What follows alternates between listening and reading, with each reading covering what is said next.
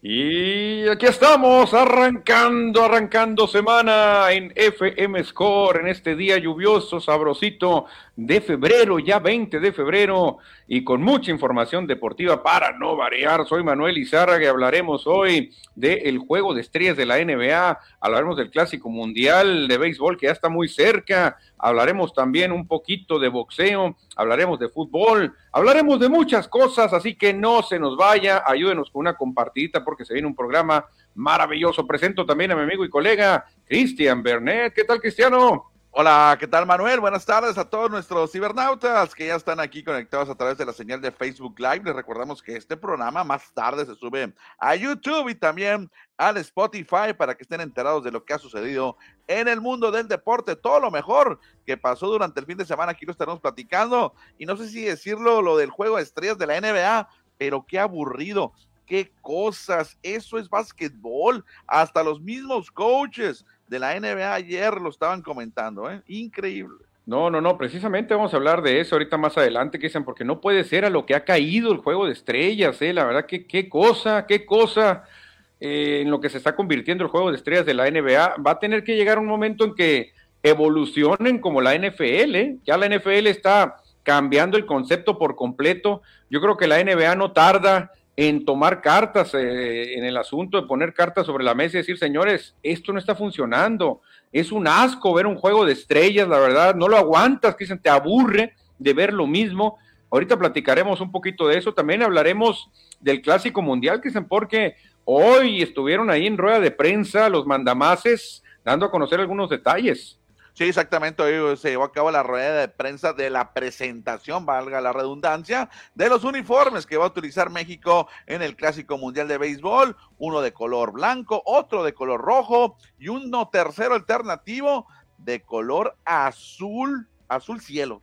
Que no está feo, ¿eh? me gustó. No es de mi predilección, pero está bonito, está bonito. Ok, ahorita yo, yo, yo, a mí no me gustó tanto uno de ellos, ahorita lo vamos a platicar. También fútbol mexicano, Cristian. Ahora sí hay que hablar del fútbol mexicano. Yo dije, hasta que no gane el Cruz Azul, no hablamos de fútbol mexicano. Entonces ahora sí ganó el Cruz Azul, hay que hablar del fútbol mexicano, porque la máquina ya salió de, de los últimos lugares, ya al menos creo que están en el antepenúltimo ya. Bueno, hablaremos de la Liga MX y también del equipo de Sonora, los cimarrones que mañana regresan al desierto, regresan al héroe de Nacosari para enfrentarse a los dorados de Sinaloa. Exactamente, también hablaremos de nuestro evento insignia, Cristian, el medio maratón de Hermosillo, que ya faltan 20 días, ¿eh? Se ha ido volando el tiempo. En 20 días estaremos en la Plaza Zaragoza de Hermosillo, Sonora dando el banderazo de salida y todos los corredores arrancarán a disfrutar los recorridos de nuestro querido Hermosillo, la capital de Sonora. Así que también hablaremos un poquito del medio maratón de Hermosillo. Cristiano, pues ya les pedí a nuestros amigos que nos ayuden a compartir, yo ya lo estoy haciendo a diestra y siniestra, así que sin más preámbulo, rápidamente la ampallita nos dice, vámonos a hablar de béisbol.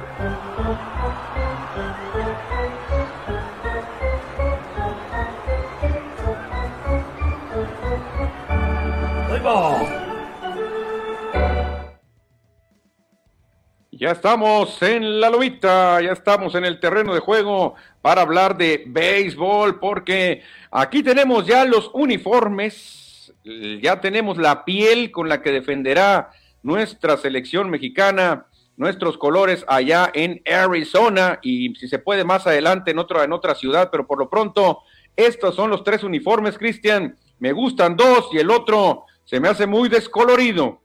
Oh, bueno, hoy por la mañana se dio a conocer esta rueda de prensa encabezada por la marca patrocinadora de los uniformes, las que la fabrican, así como las gorras, que ahí ven el logotipo, es la, la marca que viste en las grandes ligas. Ahora, en este 2017 presentan tres uniformes, como lo vemos ahí, es uno color blanco totalmente, con los... Eh, vivos verdes, aparece también el de visitante que es de color rojo, con gorra roja también, y un tercero diferente que es totalmente blanco, con un color azul cielo, azul pastel y un rosa mexicano. Sí, fíjate, la verdad no me gusta, ¿eh? no me gusta cómo se ve, pero bueno, hay que estar, hay que estarle innovando, haciendo pruebas. A mí me encanta el primero, te soy sincero, el blanco con verde y las letras rojas, se me hace maravilloso, bonito, fino. Eh, el segundo, pues también clasicón, como si fuera a jugar de visitante, lo utilizaría porque traes el pantaloncillo gris. Y el tercero, pues ese ya es más para el marketing, ¿no? Es decir, hay que meter el rosa mexicano, órale, meterlo, ¿con qué lo combinamos? A ver, con el que quieras, órale. Pero así, así en orden me gusta el 1, el 2 y el 3 al final. Sí, a mí se me hace que eh, faltó el verde. Yo creo que en vez de rojo me gusta más verde el uniforme de México, más representativo, mm, sin, sin tomar en cuenta los otros deportes, ¿no? Pero el verde creo que ese color verde, el mismo color verde, pero en el jersey me hubiera gustado más, como en otros años se ha utilizado. Y como bien lo mencionas tú, la pregunta es, ¿Irán a utilizar el tercer uniforme, el alternativo en el Clásico Mundial? ¿Lo irán a utilizar en algún partido? Solamente es para vender jerseys o gorras. No sé si se va a utilizar en la rueda de prensa. No hubo oportunidad de que le, preguntara a la gente. De hecho, las preguntas ya estaban sembradas en la rueda de prensa. No hubo chance de preguntar fuerte ahí a los mandamases de, de la selección. No, claro, para el éxito de una rueda de prensa tienes que tener listas las, las, preguntas que te van a hacer, ¿no? Para que no haya ningún problemita. Se me hace muy parecido a otro país ese, ese jersey alternativo, no sé si Holanda. ¿De quién? ¿Quién podrá ser? No, desconozco. Este, este azulito, no, fíjate que no, no lo No sé si Holanda, no sé si Curazao, no sé quién, a lo mejor ¿eh? Sí, no, bueno, Países Bajos es naranja, el de Netherlands. Sí, pero, pero, pero otro que usan ellos, muy, muy popular, lo veo muy parecido a otro país, ¿eh? Obviamente el, el, el, color que tú dices que México siempre se le ha relacionado es verde, y sí le faltó un poquito de verde, a lo mejor esa casaca roja completa pudo haber sido verde completa y creo que estaría todavía mejor. ¿eh? Sí, a mí me hubiera gustado más que hubiera sido verde. Y ahora hay que esperar los precios, en cuánto van a oscilar estos jerseys entre 100, eh, 200 dólares, eh, 2 mil, 3 mil pesos, habrá que esperar. Eh, está muy bonitos, obviamente. ¿Sabes lo único que no me gustó y que han repetido el mismo error los cinco eventos? No le ponen acento a México. No entiendo por qué se van por, eh, por ese detalle. Diego, a lo mejor no todos se dan cuenta, pero creo que México debería acentuarse, ¿no? Se van a la fácil, Cristian, se van a la fácil porque a mucha gente le enseñaron que las, con las mayúsculas no se acentúan erróneamente y, a lo mejor dice, ¿para qué le pones acento? Lo va, lo va a hacer más feo el logo. O decir, a nivel internacional, pues no pasa nada. Yo creo que se van por esas dos cosas. Yo creo que piensan en eso, ¿eh? Sí, exactamente. Por ejemplo, en la Serie del Caribe sí tenía acento México, en los de la Serie del Caribe. Ah, en la Serie del Caribe sí, porque es puro latino. Yo creo que ahí sí no se pueden hacer... Eh, para otro lado. Pero ya entrando en materia, Cris, entrando de lleno a la, conferencia de prensa, eh, nos llamaron mucho la atención estas dos declaraciones que dieron tanto Rodrigo López como Enrique Mayorga. Uno es el gerente general de la selección mexicana y el otro el presidente de la Federación Mexicana de Béisbol. Arrancamos, Cristian. ¿Qué dijo Rodrigo López? Si lo alcanzas a leer, estoy batallando con mi binocular. Dice, la selección que tenemos ahora puede competir al tú por tú con cualquier selección. Quiero hacer historia con esta selección y México se sentirá orgulloso de nuestro béisbol, lo dijo Rodrigo López, gerente general de la selección mexicana. Pues aquí con esta declaración todo bien, ¿no? La verdad que todo bien, cualquier manager quiere hacer historia. Eh, ahora hay que ver qué tan orgulloso se puede sentir México con, con esta selección. Todo, todo dependerá, Cristian, de los resultados, ¿eh?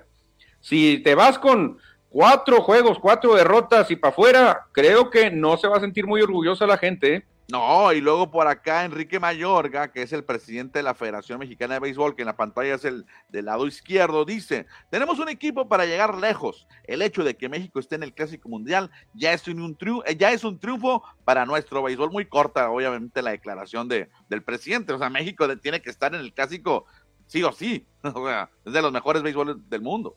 Aquí, aquí sí da para más debate, Cristian. Tenemos un equipo para llegar lejos pero dice, el hecho de que México esté en el Clásico Mundial ya es un triunfo para nuestro béisbol. Tú así lo ves, tú que has seguido el béisbol, sabes del potencial que tiene México, jugadores grandes ligas, jugadores que han ganado el Cy Young. ¿Tú crees que ya México se debe conformar, ya es un triunfo estar en el Clásico Mundial? No, creo que se equivoca aquí Enrique Mayor, el presidente de la federación. Yo creo que un mínimo, un objetivo que debe tener el, bueno, el principal objetivo es ser campeón. Lo vemos muy complicado, pero sí a lo mejor meterse en una semifinal o mínimo objetivo es avanzar a la siguiente ronda e ir a jugar a Miami. Va a avanzar como uno de los dos mejores equipos aquí en Arizona. Yo creo que ese sería uno de los objetivos principales. Así, uno, dos y tres, como te lo comento. Sí, sí, pero por ejemplo, si tú lees las declaraciones, vas a decir, va a decir el señor Mayorga al final, si quedamos eliminados, no se agüiten, ya es un triunfo para nosotros estar en el clásico. Ya somos mejores que, que Tailandia, que Filipinas, que Zimbabue, que Nigeria y que Congo. O sea, por favor, señores, estamos hablando de un deporte que no es, no es todavía el deporte que juegan las masas a nivel mundial, Cristian. No es lo mismo que el fútbol. A lo mejor ahí sí, si hay un mundial de fútbol, todavía se le puede acercar más a decir, ya es un triunfador México, porque estamos en el mundial de 32 elecciones de más de 200 que compiten. Pero en este campeonato mundial, realmente no hay tantos países que puedan tener un buen nivel de béisbol. Sí, de hecho va a ser la primera ocasión de la esta cuarta, este es quinto, quinto clásico mundial, va a tener la participación de 20 selecciones. Anteriormente solamente habían em, jugado 16. Ahora habrá cuatro grupos de cinco integrantes y obviamente México está en el top 10 y si me voy muy lejos debería estar en, a lo mejor en el top 6 a nivel internacional. Mejor que otros deportes. Claro. Es que si te vas a, a las ligas, Cristian, ¿Cuántos años tenemos con la Liga de Verano, la Liga de Invierno, con un buen béisbol, con representantes de, las, de las mayores que nos vienen a visitar históricamente? Tenemos grandes exponentes que han logrado cosas importantes, un Champion Bat, un Sayong, hemos tenido en la historia de México.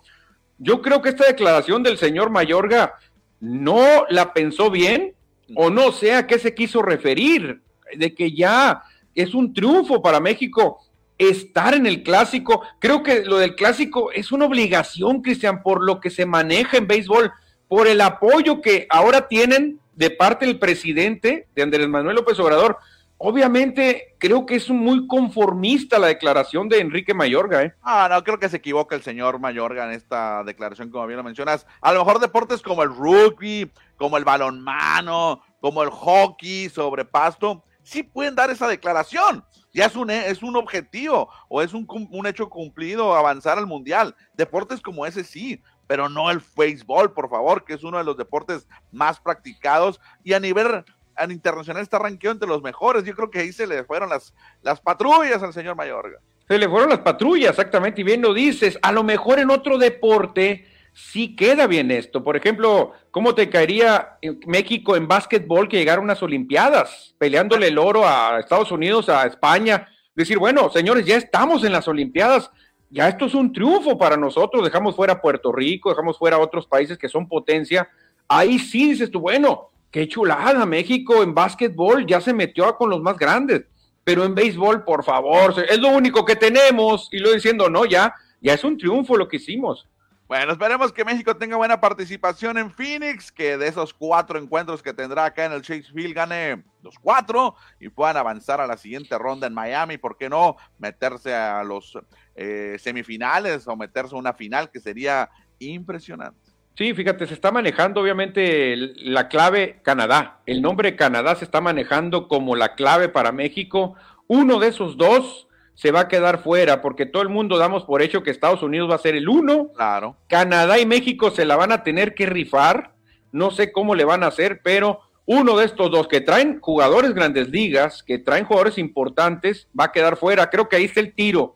Creo que Gran Bretaña, gracias por participar, no creo, la eh, verdad. Ellos no creo que gane ni uno, ¿eh? Bueno, ahí sí el presidente de la Federación de la Gran Bretaña deberá decir, ya es un, es un objetivo cumplido estar en el Clásico Mundial, que ellos lograron su boleto en, una, en un torneo clasificatorio en Europa. Y no hay que olvidar de Colombia, mano. No sé si Colombia puede dar alguna sorpresa por ahí. Imagínate que empezara México una derrota contra Colombia. Nos pone a temblar. No, no, ahí sí cierto, ¿eh? Colombia trae buenos jugadores eh, y una, una, derrota con Colombia te pega en la torre, así, te rompe cualquier panorama, así que no hay que confiarnos, Cristian, por lo pronto, ahí están las declaraciones, Rodrigo López tranquilo, el señor Enrique Mayorga un poquito ahí, medio, medio sin saber muy bien el historial de México que tenemos en, el, en la pelota caliente, pero bueno, hay que esperar, hay que dar el beneficio de la duda, y esperar a que con estos refuerzos nacidos en Estados Unidos nos den el ansiado campeonato mundial de béisbol. Oye, unas declaraciones ahí que, que, que, tuve el fin de semana han llamado la atención ahí en mis, en mis redes sociales. ¿Qué pasó, eh? Tomás, no sé si la viste. Por ahí me, acordé de, la celebración de Víctor González, que no va a estar en el Clásico Mundial. Y de ah, vi una foto, vi una foto donde sale Julio Urias y Víctor González. Sí, que estaban celebrando con nuestra bandera mexicana, la Serie Mundial del 2020, la has de recordar muy bien. Sí, claro. La que cerró Urias, pues, y que, y que tiró González. Y el catcher, ¿sabes quién era? El catcher que, que, recibió ese último strike, el, el out 27 para México. Digo, para México, para los Dodgers. Está alineado con México, Austin Barnes. Yo no lo vi festejando con la bandera de México en esa ocasión, en el 2020. No lo vi festejando su, su amor a México y el, su amor a nuestra patria. No lo vi. Es que todavía no era mexicano, Cristian. Oh, todavía no era. Todavía no era. No le habían dicho que tenía que ser mexicano. Se lo acaban de dar a conocer. Entonces, si vuelve a ganar Dodgers, es muy probable que Austin Barnes ahora sí le den la bandera mexicana, porque creo que ahora ya es mexicano. Sí, me llamó mucho la atención, hice memoria de que nos va a representar a nuestro país y no se unió con Víctor González ni con Julio Urias en la celebración mexicana. Pero bueno, ahí están para que vean cómo les gusta nuestro. Y escuché su declaración de Austin Barnes también, al igual que Alec Thomas, va a ser un orgullo para mi nana, que ya dice que ya, se adelantó en el camino, hubiera sido un orgullo para su familia, no tanto para ellos, qué curioso, ¿no? O sea, lo ven más que todo por sus abuelitas, a lo mejor su mamá que ya nació en Estados Unidos, pero era de padres eh, mexicanos, pero bueno, ¿qué hacemos? Nosotros no ponemos las reglas. ¿Quiénes somos nosotros para criticar? Nadie. Es que, Cristian, eh, ponte en su lugar también. Mira, ellos han nacido, crecido con esa cultura, viendo a sus héroes norteamericanos eh, pegar cualquier cantidad de jonrones, hazañas importantes. El sueño de ellos es defender los colores de su país en el que nacieron, obviamente. Estados Unidos, lamentablemente, la calidad no les alcanza, pues. Pero eh, el certamen les dice, señores, los vamos a ayudar, los vamos a colocar con México, porque ustedes tienen sangre mexicana, así que pues ahí tienen una opción, un escaparate, aprovechenlo. Entonces, es así, pero realmente yo te lo puedo asegurar, 99.9% de si le dicen a Austin Barnes, ¿sabes qué? JT Realmuto se lesionó, te vienes a jugar la receptoría con Estados Unidos, te apuesto el 99% que se va. Claro, yo tampoco tengo duda al respecto. No, no, no, no hay ningún problema en eso. Entonces, es, ahí la diferencia, pues por eso Austin Barnes no, no festejó con la bandera de México, porque realmente ni se acordó a lo mejor, a lo mejor le dijeron, oye Austin, ¿sabías que tú tienes una abuela que nació en México o tenías? Ah, órale, órale, está bien, ok, y, pero no, realmente lo que tú dices tiene mucha, mucha razón, ¿eh? Nadie vio a Austin Barnes festejando con la bandera de su país, porque ahora es considerado mexicano, ¿eh? Increíble, increíble, Manuel, pero no vamos a hablar de cosas tristes. Hay que hablar de otros equipos, otras elecciones. Otras elecciones que calladitos, Cristian, calladitos, ahí van metiéndose entre los grandes favoritos. Nos referimos a Japón o Japón, que ya anunció, Cristian. Sí, un equipo está diciendo, Julio Urias va a abrir el, el clásico por México. Ah, bueno, por Japón, nuestro pitcher abridor será Shohei Otani, confirmado, Cristiano. No, increíble. Ya los angelinos ya lo confirmó como su uh, pitcher abridor en el Opening Day. Y Japón lo tiene para su juego número que desconozco. No recuerdo, no, he visto el calendario. Cómo, contra quién va Japón en su primer partido. Pero sabemos que Shai Otani va a ser importante para las aspiraciones de Japón para el campeonato. Ahora, Cristian, aquí viene una pregunta y me dices tú, ¿qué te parecería? ¿Qué te parecería si en un mundial de fútbol Argentina arranca ganando con tres goles de Messi? Después, en octavos de final, Messi mete dos goles y da tres asistencias para gol. Y luego Messi, en cuartos de final, hace un hat-trick y aparte pone dos asistencias. Pero dice, ¿saben qué, señores? Ya Messi se tiene que regresar con el Paris Saint Germain. Así que Argentina no va a jugar semifinal con Messi. Y si Argentina llega a la final, tampoco va a jugar Messi. ¿No se te haría raro un campeonato mundial así? ¿Puede suceder? O sea, ¿tú estás diciendo que pueda suceder de que Otani no termine el torneo? Ya está palabrado, ya se dijo. Oh. Otani va a abrir el juego inaugural del Clásico Mundial y el primer juego eliminatorio de que sería cuartos, creo. Después Otani se tendrá que reportar y despedirse del equipo japonés porque va a ir a prepararse para el Opening Day con Angels. Así que si Japón quiere ganar semifinales, el campeonato, tendrá que ser sin Shohei Otani. Ah, bueno, solamente en el béisbol sucede eso, pero sabemos que los que pagan el billetón, aunque en el fútbol también pagan un billetón a los futbolistas, los Angels en este caso no le dieron el permiso, o no está, o así están escritas las reglas, vaya. Sí, o sea, Otani va a decir, yo los voy a ayudar en el juego 1 y en la siguiente ronda que ya va a ser para avanzar. Miami. Exactamente, pero después, pensando en que Japón se meta más adelante, ya los Angels lo jalarían, Cristian. Y ahí sí, a ver si Japón lograra, no sé si pagar un seguro o algo, no sé qué haría para decirle, señores, déjenos Otani para que nos lance semifinal y final. 9 de marzo es el primer partido que tendrá Japón y se va a enfrentar al equipo poderoso de béisbol de China. No, no, pues Otani los va, los va. Está en chino que le bateen, ¿eh? Está en chino. El partido, ese juego va a ser a las 3 de la mañana, tiempo de Sonora, ¿eh? O sea, no lo vamos a ver muy temprano. No, pues tú estás acostumbrado, como ves rugby, no se te va a hacer bronca esto. No, hasta, mírate los juegos de allá, van a ser a las 3 de la mañana de aquí, a las, a las 4. Hay dos juegos que sí van a estar mejorcitos despuesito. Oye, hay que investigar, dicen, porque eh, hay que ver si no le van a poner esta misma restricción a Urias, aunque Urias no va a ser el abridor. Esa es la gran diferencia. Urias no va a ser el opening day de Doyers. Creo que Doyers le va a dar a Kershaw, ¿no? Si, si, si mal no recuerdo. En cambio, Tani dice, me voy a tener que preparar para el juego número uno con Angels, que va a ser empezando la temporada, por ahí el día último de marzo. Creo que Urias estará lanzando como el 3 o 4 de abril. Creo que ahí cambiaría la cosa un poco, pero no me gustaría a mí que un clásico mundial de repente diga, ¿sabes qué? Ya jugaste la primera ronda, ahora vámonos, ya, vete a grandes ligas, déjalos en el clásico que se hagan bola a ellos. Creo que iba, creo que iba a desmerecer un poquito el, el mundial, ¿eh? Bueno, sí, es que muy complicado hacer el torneo de béisbol cuando no todos los involucrados están tan interesados, siendo Grandes Ligas obviamente el principal eh, promotor del evento, pero él mismo le pone candados a los jugadores. Sí, sí, obviamente Grandes Ligas va a decir, bueno, ya les presté Otani un rato, o sea, aprovechenlo, va a ser un impacto durísimo, pero también lo necesito para mi evento, ¿no? Porque él va a abrir por los Angels, y necesito que haga un boom también acá en las grandes ligas, no, no, no se me vaya a gastar allá en el Mundial y no lo puede usar acá en Anaheim, donde lo quiero, ¿no? Entonces creo que Grandes Ligas se está estirando y aflojando un lado y otro, ¿eh?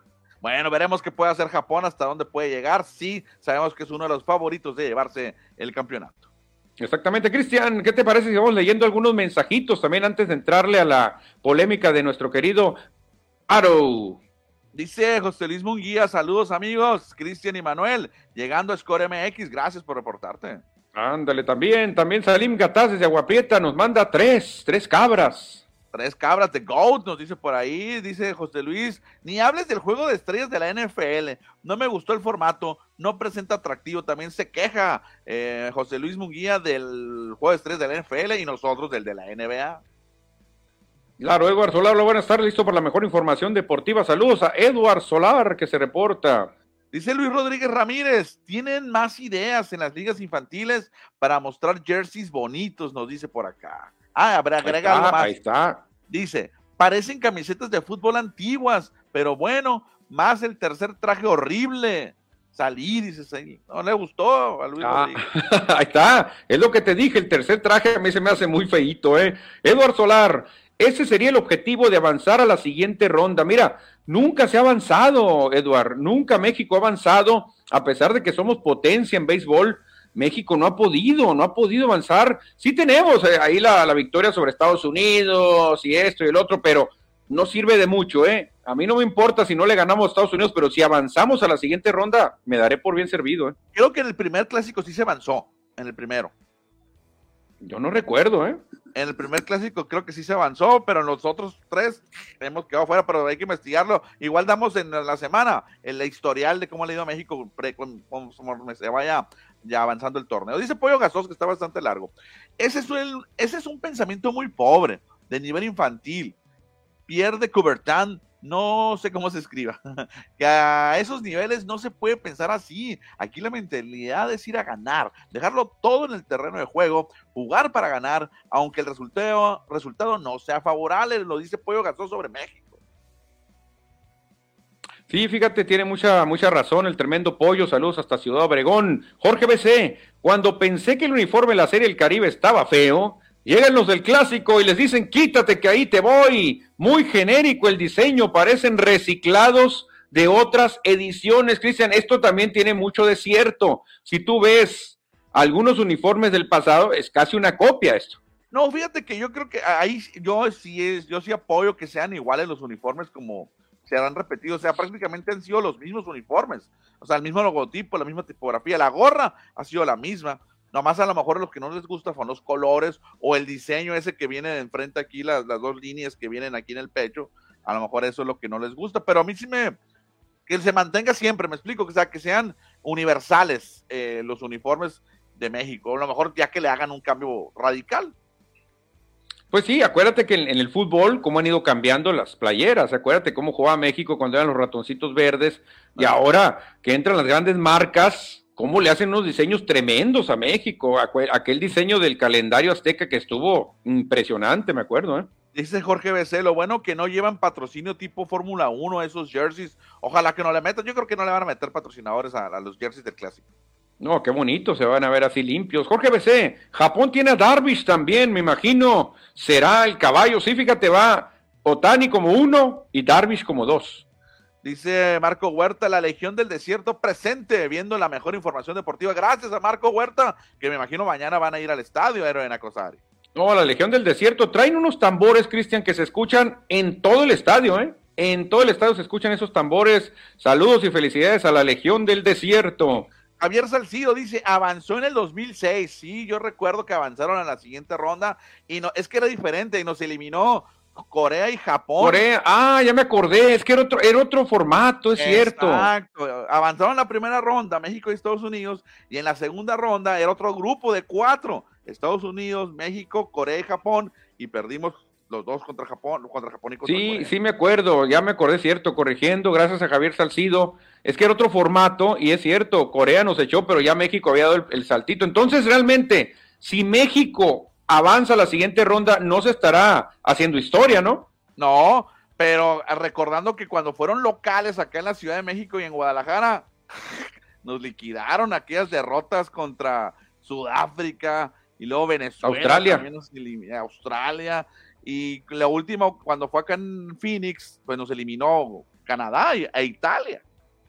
Acuérdate, hay una, hay una cuenta pendiente con Canadá, Cristian, ¿eh? El Cochito Cruz se debe acordar muy bien. El Cochito fue cuando le dice, aquí, dale, pelotealo.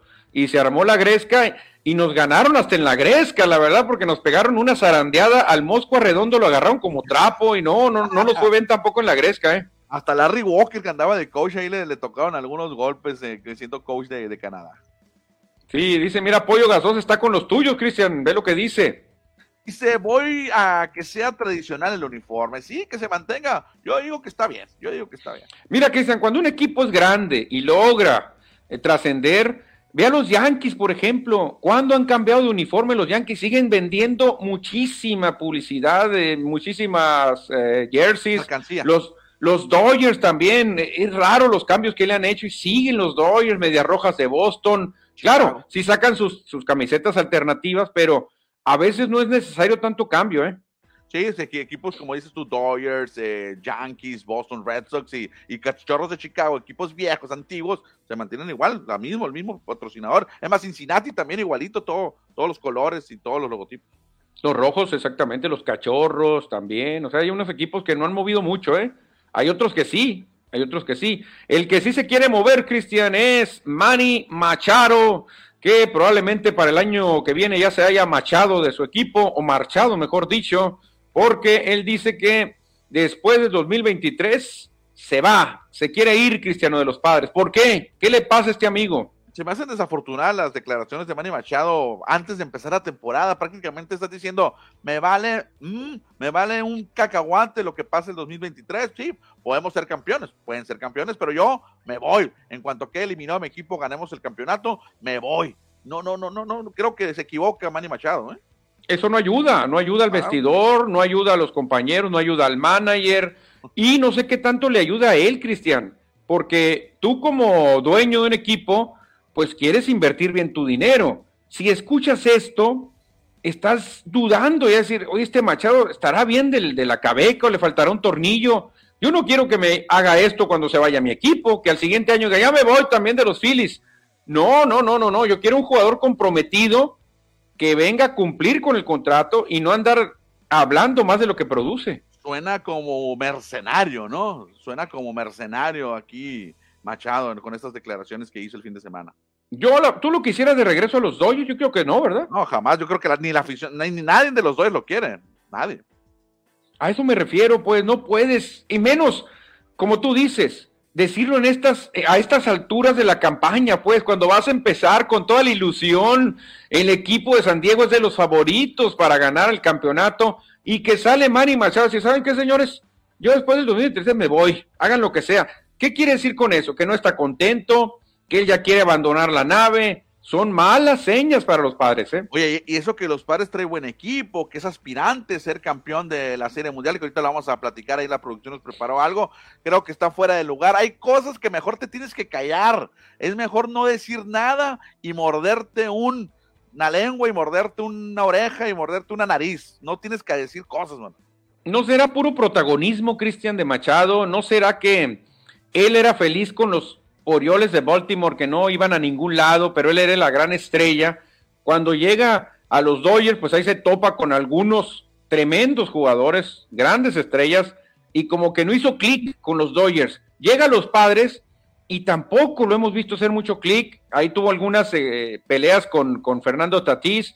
Ahora que le mandaron ahí a Juan Soto, a lo mejor él dice, no, no, no, señores, yo soy el bueno aquí, no me empiecen a mandar estrellas, así que mejor me voy. Creo que él no puede soportar, Cristian Machado, que le pongan más estrellas a un lado. ¿eh? Me gustaría ver un aficionado de los padres, ¿qué opina al respecto? un aficionado que diga, ¿qué? Este jugador, que es gran jugador, gran pelotero, esté haciendo esto, yo creo que me gustaría ver qué dice, qué dice alguien, algún aficionado de padres. Por ejemplo, mira, te voy a poner el caso de mi pollo, de mi gallo, Bryce Harper. Un contrato igualito, igualito casi al de Manny Machado con los Phillies, él. Y, fíjate, Bryce Harper ha aguantado, ha batallado, ya le contrataron estrellas, ahora se ha ganado al público, él esperanzado, se operó ya para poder estar listo para la siguiente temporada y nunca ha dicho nada ni parecido a esto, Cristian, al contrario, que está feliz, que quiere darle un campeonato a Filadelfia. Qué diferencia de jugadores, ¿eh? Sí, sí, sí. Bueno, bueno, Manuel, yo creo que se equivoca Manny Panchado y veremos a ver cómo le va a los padres de San Diego, que nunca, nunca han ganado una serie mundial. Y hablando de serie mundial, dicen ¿cómo andan los momios? ¿Cómo andan esos ah, momios? Primero vamos a empezar con los que son favoritos, de acuerdo, Fangraphs. Tampoco le hagan mucho caso, pero hay que basarnos en algo. Y cambian mucho, fíjate, los que nos habían dado los apostadores. Eh, el número uno son los Bravos de Atlanta, fíjate, para, para ganar la Serie Mundial de 2023. Aquí nos menciona las posibilidades que tienen de ganar la Serie Mundial. Los Bravos tienen mayor número de posibilidades, según Fangraph, del 14.6%. Es el número uno, según de todos los 30 equipos. Y haciendo una comparación con la, la lista de la mano derecha, debería más o menos estar similar, que son las nóminas más grandes. No coincide por ejemplo, Atlanta es el 1, pero en, nómina está en el lugar 7, o sea, están abajito.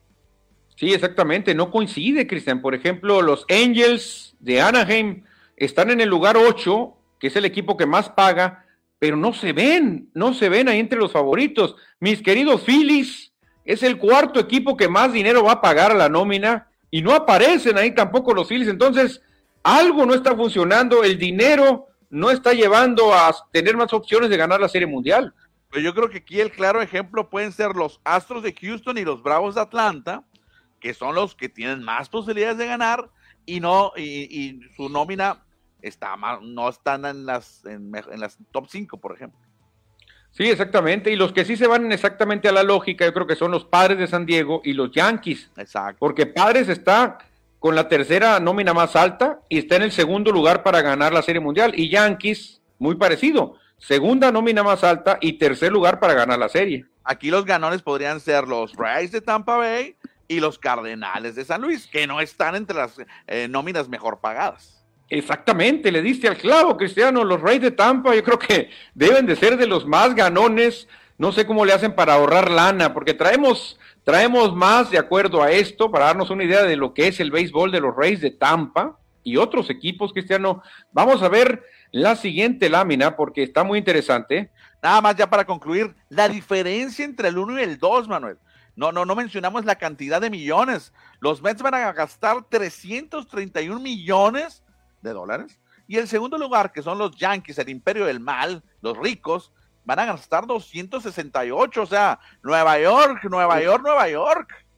Oye, ¿cómo hay dinero en la Gran Manzana, Cristian? ¿Eh? ¿Cuánto dinero se va a gastar nomás en béisbol en la Gran Manzana? Más de 500, casi 600 millones van a gastar, ¿eh? Increíble, no, por eso es la capital del mundo, la urbe de hierro, la capital, de muchos se le dicen la capital del mundo, ¿no? Siempre que hay un desastre natural, en las películas apocalípticas, primero, primero empiezan con Nueva York. Sí, exactamente, tiene muchas cosas Nueva York, la verdad. Pero Cristiano, ahora vámonos al otro lado. ¿Cuáles son las nóminas más bajas que hasta tú con el aguinaldo las podrías pagar? La más bajita la encabezan los Atléticos del Moneyball de Oakland, Cristian. 41 millones apenas. Oye, ¿hay algún jugador que va a ganar 40 millones? No Más, sí, muchos creo, ¿no? Por un año. Pues ahí está, nada más con la pura, toda la nómina completa de los Atléticos la pagaría. Los Orioles, donde tenemos ahí también a otro mexicano, están en el segundo lugar con 51 melones. Y fíjate, Cristian, ¿qué te dice el cuarto lugar de los equipos más pobres en nómina? Reyes de Tampa, solo 62 millones por 300 y feria millones de los Mets y los dos están muy parejos en los momios para ganar la Serie Mundial, ¿eh? Sí, los Rice tienen 6.1 y los Mets 9.1, tres puntos porcentuales nada más entre los dos equipos. Qué, curioso. ¿Y en millones tú crees que valen esos tres puntos porcentuales 300 millones de diferencia? No, es, es un mundo de diferencia entre uno y otro. Y bueno, los guardianes de Cleveland que fueron campeones divisionales el año anterior, ahí están entre las nóminas más baratitas, ¿eh? Y pueden ser, pueden ser eh, candidatos a avanzar a playoff otra vez. Sí, fíjate, yo creo que aquí un equipo que puede ser caballo negro y muy barato son los Guardianes, definitivamente, y los Reyes. Obviamente ya los Reyes lo estamos viendo, pero Guardianes también. Eh, Orioles tiene mala suerte la división. No es tan malo el equipo de Orioles, pero la división es horrenda, es muy complicada. Y los Marlins, Cristian, tienen muy, el problema muy parecido a los Orioles. Marlins trae un equipo muy bueno, nada más tiene al Cy Young, pero la división es durísima. Enfrentar a los Bravos, a los Mets y a los Phillies es horrendo, ¿eh? Y si tienen, si tienen un dólar, si tienen un dólar, dólar, que ahora ya está en 18 pesos acá en nuestro país, métenle. Porque si llegan a ganar los Rockies o los Nacionales de Washington, se pueden hacer millonarios. Millonarios, Cristian, porque tienen el 0.1%. Es más, de meterse a playoffs siquiera, o sea, ni siquiera de ganar la Serie Mundial. De meterse a playoffs 0.1%, o sea, no, hombre. Sería una campanada, obviamente, si llegan a avanzar a playoff y, peor si ganaran el campeonato estos equipos. Pues más o menos ya se está descubriendo lo que vamos a ver esta temporada 2023 que ya nos estamos saboreando para que se cante el play ball en las grandes ligas. Sí, fíjate, aquí sorprende. ¿Quién podría sorprender? Los cachorros me sorprenden, ¿eh? Porque se reforzaron muy bien los cachorros de Chicago y ahí los ponen con 8.4 apenas por ciento de hacer playoff. Oye, y Boston no aparece, ¿no? Ni los malos ni los buenos. Boston anda así, en medias aguas, anda navegando tranquilo ahí. En tres y dos. Sí, ándale, ahí anda Boston, entre sí y no, y sí y no. Ahí anda Boston. No sé si tengamos mensajes o le damos a lo siguiente. Dice Salim Gataz, nos vuelve a mandar el mensaje de Go, de Go, de. Ah, no. Significan chivas, que ganaron las chivas. ah, mira, con razón que nos lo repitió. Pues sí, es cierto, ganaron las chivas, es cierto y le ganaron a los Pumas de Vicente Bernet. Mi papá dice, hola chavalones, reciban un saludo afectuoso. ¿Cómo trabajan? Barcelona de líder y con los Pumas dan ganas de llorar, dice, porque están bien mal los Pumas de mi papá. No, los Pumas de plano, esperando a Dani Alves, ahí van a quedar. Marcos Huerta, así es, mañana todos al héroe, que la Legión va a ser carnaval. Ah, es que es, época de carnaval, Cristian, a lo mejor y la Legión va disfrazada o algo. Jorge BC nos dice, Machado es pariente de aquel olímpico de la marcha mexicana, mercenario, quiere ser el mejor pagado de su equipo sin compromiso y además es un pedante, son las palabras de Jorge BC que agrega algo más. Verlander y Scherzer 43.3 millones cada uno con Mets y el juez 40, lo que cuesta un solo equipo, Cristian. Sí, lo que pagan los Atléticos, 41 millones, increíble. No puede ser esto. Esto no, no debería ser permitido por las grandes ligas, ¿eh? No puede ser. Bueno, ahí está entonces la información y los mensajes del auditorio, Manuel. Ay, ay, ay, pues ya vámonos del béisbol, hay demasiada diferencia, mejor hay que irnos a las duelas, a botar el balón en la NBA.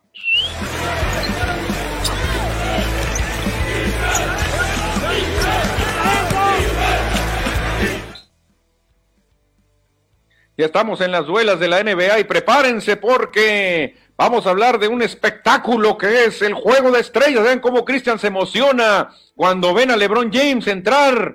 Nadie lo defiende y la clava sin problemas, Cristian. No hubo defensa para nada en la NBA. Qué aburrido es el juego de estrellas de la NBA. No sé por qué tanto le hacen alboroto a este juego de estrellas que hasta el mismo entrenador de los Denver Nuggets, Michael Malone, lo dijo. Es el peor juego de la historia de básquetbol, lo que se vivió ayer en Utah.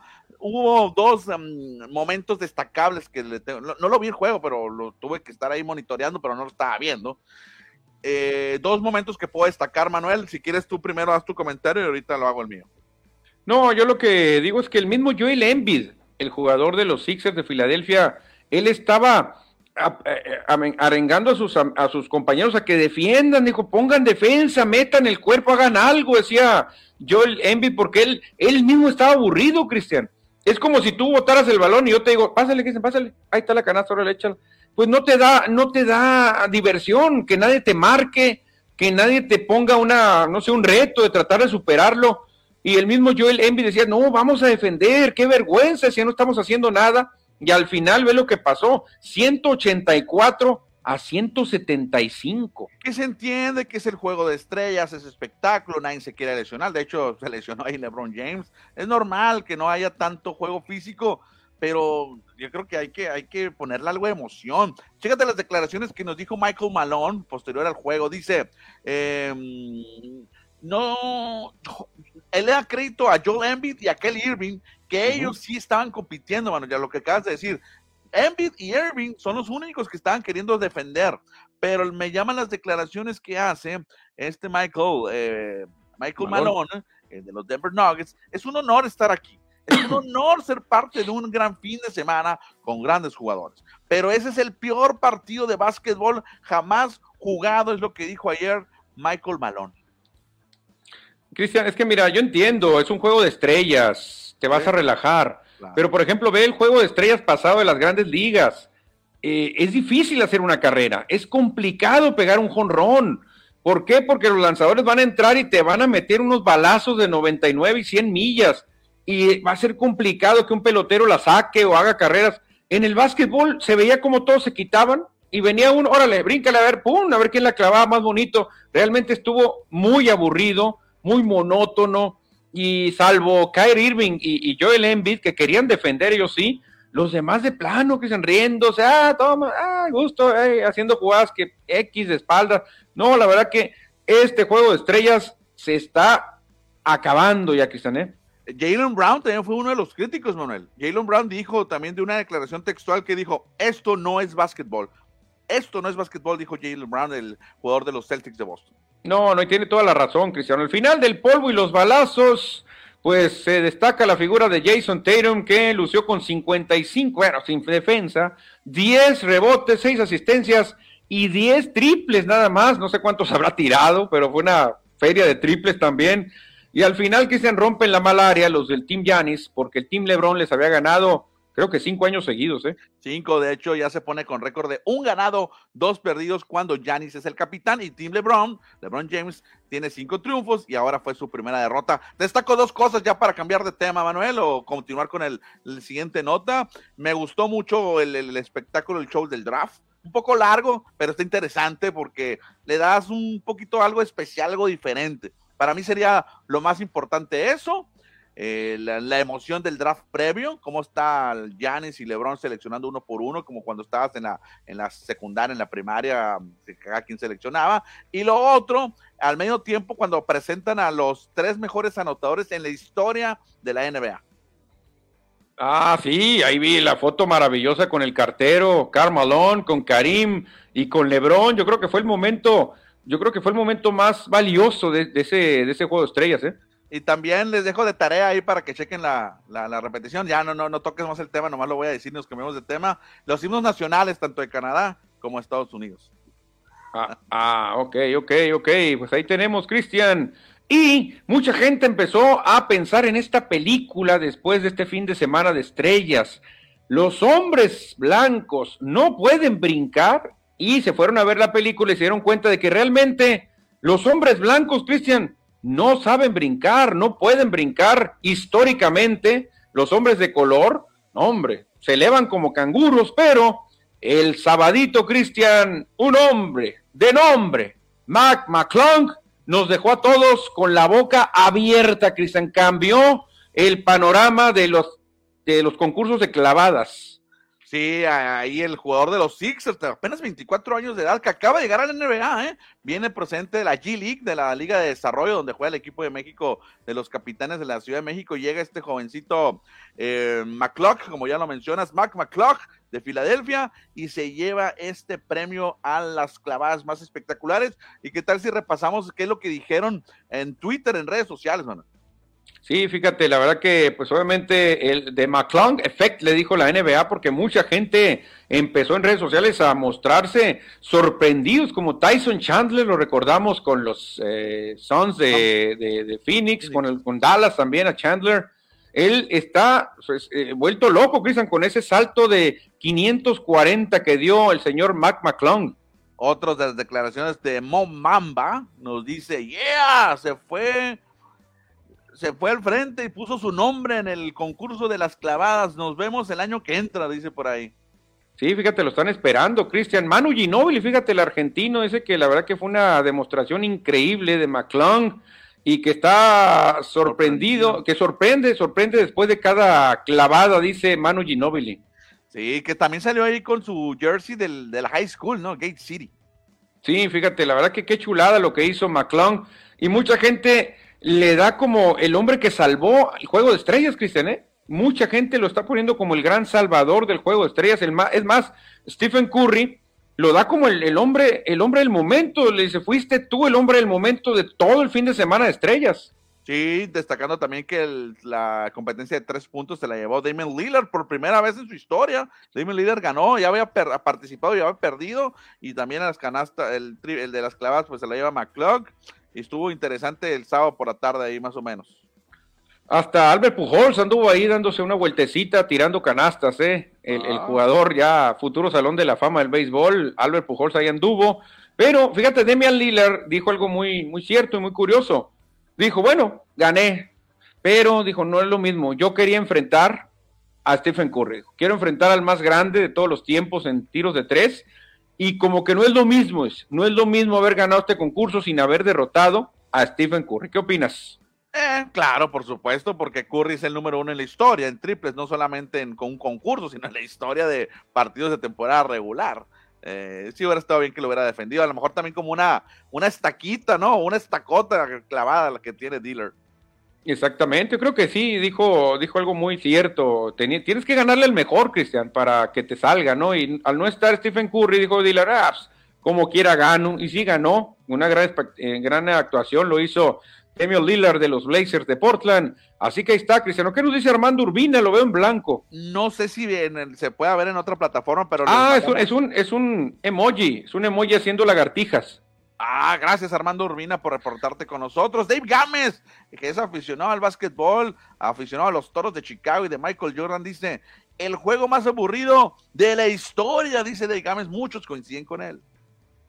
No, muy mal estuvo el juego, ¿eh? Dice Dave Gámez también, ya no le dolió el tobillo a Lebron, casualidades. Ah, bueno, es que le duele cuando va a jugar contra los Bucks, cuando le va a jugar contra los Grizzlies, y luego se le quita cuando va a jugar contra los Rockets. Ese tobillo, es raro ese tobillo, de repente le duele y luego no. Oye, y pues LeBron James más jugó los dos primeros cuartos, tuvo un problemita ahí con una de las manos, ¿no? Cuando quiso hacer una clavada y se atoró. Eh, Giannis Atentocompo jugó 24 segundos, una jugada y se salió. Eh, bueno, normal, ¿no? Digo, no, están, no se van a arriesgar a una lesión grande. Claro, claro, aparte un juego que no vale nada, Cristian, que no significa gran, gran cosa, entonces, pues por eso no quisieron entrarle demasiado. Pues ahí está lo que pasó el fin de semana en la NBA, algo tiene que hacer la liga, porque no nomás nosotros estamos diciendo eso, ¿eh? A nivel mundial están diciendo, fue el peor juego de estrellas de la historia, Cristian, o sea, es algo horrendo lo que vivimos ayer en, en Utah, ¿eh? Pensé que ibas a hacer la imitación de un personaje de, de, de Manuel. Ah, sí, el Longem. Fue horrible, fue horrible. Así hubiera salido de Herbés, ¿eh? Fue horrible. bueno, Manuel, ya vámonos sin cortinillas a los últimos dos temas. Vámonos con el tema del fútbol, porque el Cruz Azul ganó, Cristiano, extra, extra. El Cruz Azul ganó 3 por 1 al Puebla, así que ya podemos hablar de fútbol otra vez. El viernes por la noche se llevó la victoria del Cruz Azul con entrenador interino y dicen por ahí que se puede quedar el entrenador y esperarse hasta el otro torneo a traer un nuevo técnico. A ver, Cristian, el Cruz Azul no caminaba de plano, de, le pegaba, le pasaban por encima con los mismos jugadores, viene un entrenador interino y gana. Esto me huele algo raro, ¿eh? Tendidita. Tendidita de cama al Potro Gutiérrez, ni modo, algo pasó, se enemistó con alguien y dijeron, ¿saben qué? El Potro no cabalga, vamos a perder. Y cuando un equipo quiere sacar un entrenador, lo saca, ¿eh? En otros resultados, Manuel, ya nos decía la afición ahí de las Chivas que ganaron en CU, calidad de visitantes, estaba lleno el estadio universitario y vencieron dos por uno a Pumas, que a lo mejor también ahí andan teniendo camita, ¿eh? andan teniéndole la camita a Rafa Puente. Oye, como que no lo quieren a Rafa Puente, ¿no? En ningún lado, parece ser que ¿Qué será? ¿Será muy, ¿Será muy, arrogante? Creo que es muy, muy fanfarrón, ¿no? Muy arrogante, así el estilo. Algo tiene que no cae, no cae bien Rafa Puente. Y un juego que vi ayer, Cristian, y estaba al final. Yo lo prendí tarde el juego. Iba ganando el América 2 a 1 y lo prendí a los, ya en los últimos 15 minutos. Yo pensé, decían aquí, acuérdense que por la expulsión un hombre menos alcancé a oír. Dije, y pobre América, dije, pues le van a bombardear el rancho porque Cholos estaba atún, cuidado, se salvó el América, Cholos encima, Cholos la tiene, Cholos cerca. Y dije, pues bueno, se entiende, dije yo, no, el América tiene un hombre menos, cualquiera, pero no, era al revés, era al revés. El América tenía un hombre de más y Cholos le estuvo apedreando el rancho en los últimos minutos, ¿eh? Y se llevó a bucheo el Piojo Herrera, el, entrenador más ganador en la historia del América, se llevó a bucheos en el Estadio Azteca, también increíble por la afición del americanista. Sí, qué rápido olvidamos, así somos, Cristian, así somos todos olvidamos rápidamente a gente que nos dio éxitos, que nos dio campeonatos. Ni modo, así pasa, ¿eh? Y por último, el partido de la jornada debió ser la victoria de Toluca contra el Pachuca. Dos por uno, los dos finalistas del torneo anterior se vieron las caras y ahora ganó el Toluca. Sí, buenos equipos los dos, la verdad. Ganarle a Pachuca es complicadísimo. Ganarle allá en Pachuca peor. Muy bien por los choriceros y la verdad que poco a poquito, Cristian, empieza a tomar forma la tabla de posiciones el Monterrey. Y arriba el norte, dicen, Cristian, porque Monterrey y Tigres están arriba, ¿eh? Sí, el 1 y el 2 son los equipos de Monterrey, que no están tan al norte, digo, están a la misma latitud, o, sí, latitud, ¿no? Que, que, Culiacán, por ejemplo, si nos vamos al, mapa. Pero bueno, norte para la Ciudad de México. Pues sí. Rayados 21 puntos. Tigres, sí, para la Ciudad de México es el norte, los, Sí, el América ahí pegadito con 16, al Pachuca pues se quedó estancado con la derrota. Chivas sorprende, Cristian se metió al quinto lugar, Chivas. Oye, ya no hay críticas para Chivas, ¿no? ¿Te recuerda cómo estaban eh, criticando al entrenador europeo que llegó con este eh, Fernando Hierro y poco a poco está dando resultados el equipo de Guadalajara? Ahí va Guadalajara, me sorprende de aquí Juárez, ¿eh? Me sorprende Juárez, está raro ver a Juárez ahí en el octavo lugar, Raro ver a Juárez ahí. Oye, y Cruz Azul, pues como ya lo dijiste, salió del penúltimo posición. Para su fortuna, los bombarderos de Mazatlán están ahí en último, que no han podido ganar. Pero Querétaro y Cruz Azul, fíjate, ¿con quién se codea el Cruz Azul? Con los peores de la liga. Sí, con puro colero eh, histórico. Cruz Azul, la verdad, la tiene complicada. Tendrá que meterse en una racha importante para poder pelear, meterse a, a la liguilla, ¿eh? Bueno, pues ahí está la información del fútbol mexicano, pero hay más fútbol, Manuel. Hay más fútbol. Hay más fútbol porque nos llega un dato de la Liga Expansión, porque mañana estaremos eh, hablando de cimarrones, también mañana juegan. Pero fíjate, la liga más mexicana, dicen qué dato, ¿eh? 90% de todos los goles son de jugadores nacionales. Sí, bueno, buen dato que aquí que nos proporciona la Liga de Expansión. Y también de los 18 entrenadores, de los 18 técnicos, 14 son nacidos en México. Solamente hay cuatro extranjeros. Sí, y 405 eh, jugadores, eh, no alcanzo a leer, son eh, registrados, son de 437 son mexicanos, fíjate, o sea, muy poquitos, 430, digo, 32 nomás no son mexicanos. Exactamente, 32 normalmente nacidos fuera eh, de México y, por ejemplo, Cimarrones tiene a cero, cero nacidos fuera, todos mexicanos. Exactamente, exacto, el tapatío igual, creo, ¿no? El, Tepa, creo que lo mismo. Eh, ¿qué, ¿qué, mexicana está la liga, ¿eh? Y hablando de la liga, mañana a las 8 de la noche en el héroe Acosari, Cimarrones contra Dorados, Sonora contra Sinaloa, así lo dice en los logos también, ¿eh? Que en un momento de la historia se tiene que convertir en un clásico del Pacífico, el duelo entre Sonora y Sinaloa en el fútbol profesional, los Cimarrones y los Dorados, que poco a poco y se han mantenido en el profesionalismo estos dos de franquicias. Algún día, algún día tendremos que llamarlo así como el clásico del Pacífico, mañana a las 8 de la noche desde el Héroe en Acosari y lo van a poder disfrutar a través de la invasora, Manuel. La invasora, mañana estaremos ahí en la invasora 101.9. Yo creo que cuando estos dos lleguen a primera división ya va a ser, ya ahora sí, el clásico de la región, ¿eh? Ahora sí va a ser el clásico. Exactamente. Y cerramos, Manuel, porque ya se viene el medio maratón de Hermosillo. Sí, fíjate, la carrera más emblemática de nuestro estado en Hermosillo, 5, 10 y 21 kilómetros, hay que estar atentos porque ya faltan 20 días, que se 20 días para tener un fiestón allá en la Plaza Zaragoza. Ahí está entonces el medio maratón de Hermosillo organizado por Score MX con el apoyo de Grupo Uniradio. Exactamente, Cristian, y pues vamos a leer mensajes para despedirnos. Sí, David Gámez nos dice nada más, se entiende que ahora manejan más millones, no se arriesgan, sí, lo que hablábamos del juego de estrellas, no se arriesgan los jugadores, ya es normal, es entendible, mejor no hagas nada o haz otro espectáculo, pues, hasta algo diferente. Exactamente, Cristian, pues bueno, 59 minutos ya de programa, ha llegado el momento de decir adiós, Cristiano, y mañana, mañana estaremos de regreso, así que adiós, hay que irnos. Adiós.